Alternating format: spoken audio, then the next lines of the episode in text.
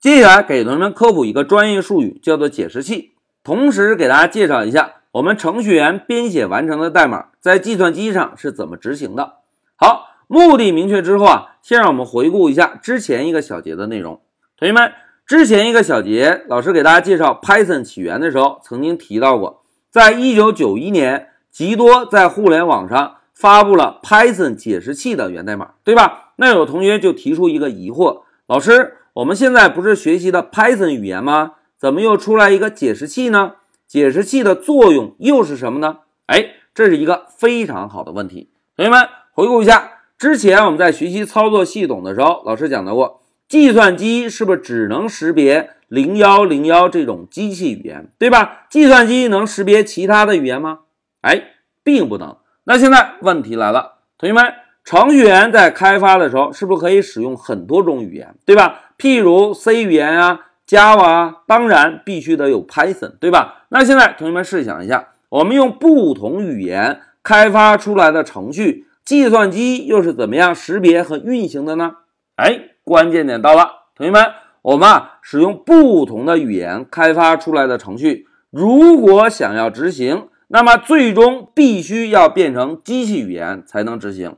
那怎么样变成机器语言呢？同学们来看啊，我们呢可以找一个翻译，这个翻译啊就专门负责把我们编写的代码翻译成机器能够识别的机器语言。哎，这个翻译有个比较专业的名称，叫做编译器。用大白话来讲，不同的编译器就负责把不同的语言翻译成计算机能够识别的机器语言。哎，这个就是编译器的作用。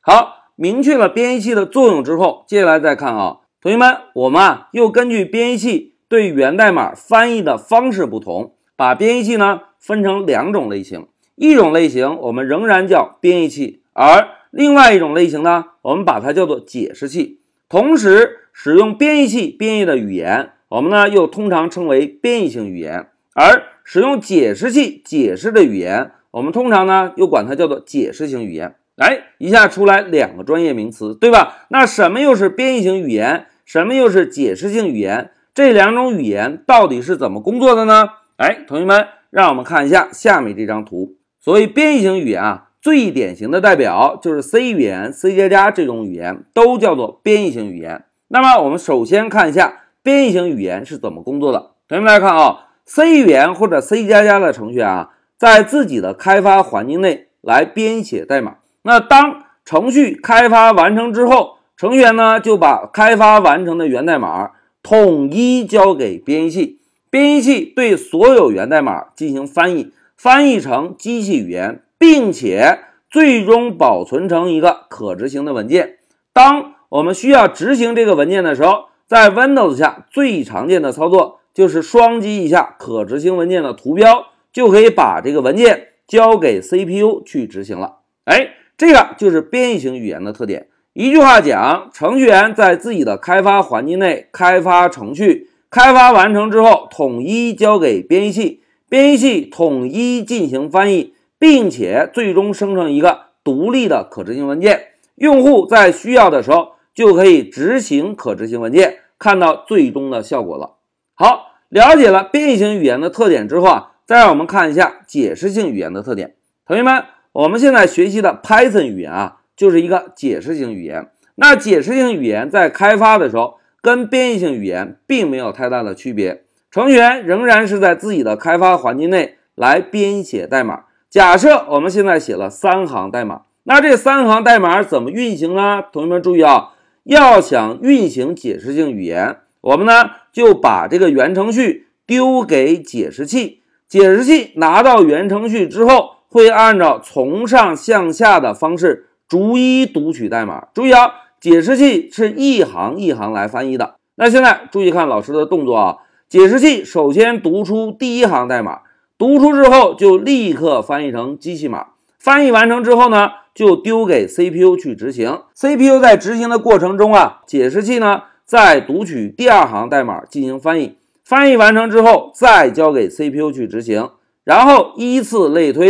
从上到下依次读取每行代码，读取一行翻译一行，翻译一行执行一行。哎，这个就是解释性语言的特点。哎，同学们，经过老师这样简单的对比，大家发现没有？编译性语言是统一编译、一次性执行，而解释性语言呢，是一行一行代码进行翻译，翻译一行执行一行，翻译一行执行一行。那现在同学们猜测一下，从执行速度角度来考虑，是编译性语言最终产生的文件执行速度快？还是解释性语言执行速度快？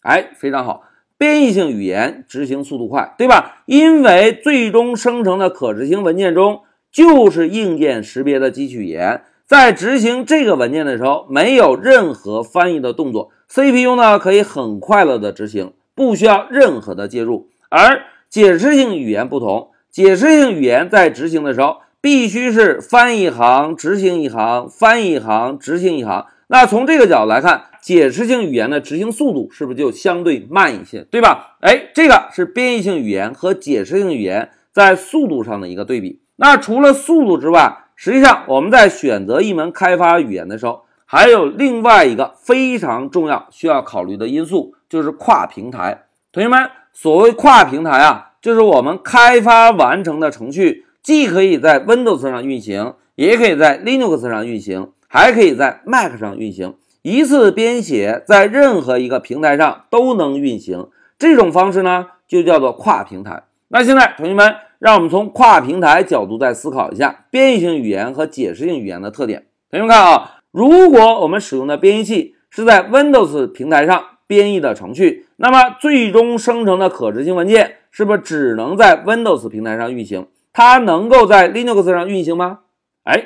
并不能，也不能在 Mac 上运行。这个呢是编译性语言的特点。老师呢再重复一下啊，同学们，如果我们使用了某一个操作系统的编译器，那么这个编译器最终生成的可执行文件就只能在这个操作系统上运行，而不能在其他操作系统上运行。因为之前老师讲过，真正负责跟硬件打交道的。是由操作系统来负责的，对吧？那现在再让我们看一下解释性语言。同学们，解释性语言相对来说就简单多了。程序员呢，仍然按照习惯的方式来编写代码就可以。那程序编写完成之后，如果想要执行呢？如果是 Windows，我们就在 Windows 上安装一套 Windows 的解释器；如果想在 Linux 上执行呢，我们就在 Linux 上安装一套 Linux 的解释器。对应 Mac 同样如此。一句话讲，就是在不同的操作系统上安装不同的解释器。那现在同学们看，源代码写好之后，我们是不是就丢给解释器去执行，由解释器进行翻译和执行？那现在我们既然在每个操作系统上都已经安装了解释器，那源代码还需要修改吗？哎，是不是就不需要任何的修改？哎，这个就是解释性语言在跨平台上的优势。一句话讲，我们程序员只需要把注意力专注在源代码的编写上就可以。至于程序的执行是解释器的工作，我们只需要在不同操作系统中安装不同的解释器，同一份代码就可以在不同操作系统中快乐的执行了。好，讲到这里，老师就给大家科普了一下解释器的概念。一句话讲，我们开发完成的源程序要想执行，就必须找一个翻译。编译性语言要找的翻译叫做编译器，解释性语言要找的翻译叫做解释器。而从执行效率上讲，编译性语言执行效率要比解释性语言执行效率高。但是从跨平台角度来讲，解释性语言跨平台能力是不是要比编译性语言跨平台能力要强？好，讲到这里，老师就暂停一下视频。